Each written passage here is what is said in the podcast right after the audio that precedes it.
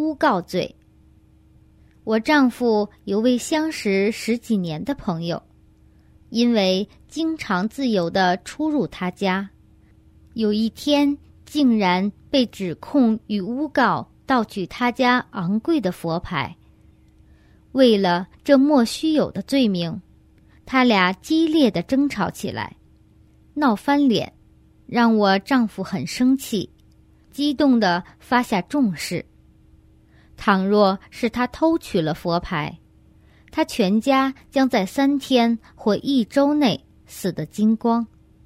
事实上，我丈夫真的不是贼子，没偷也没见过那些佛牌。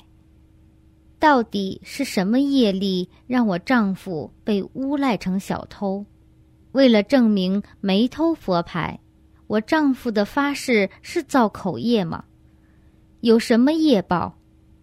要如何消除此业力？你丈夫被他的朋友所冤枉和诬赖，指他偷走佛牌。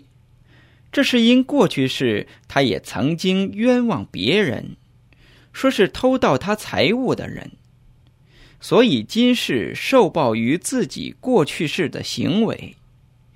你丈夫为了不要背负偷盗的罪名而发下毒誓，这不是造作口业或别的恶业，只是要对方确知自己是无辜的。重要的是。双方不要怀恨结仇，才不会有夙愿。就以宽阔的心胸而原谅对方吧。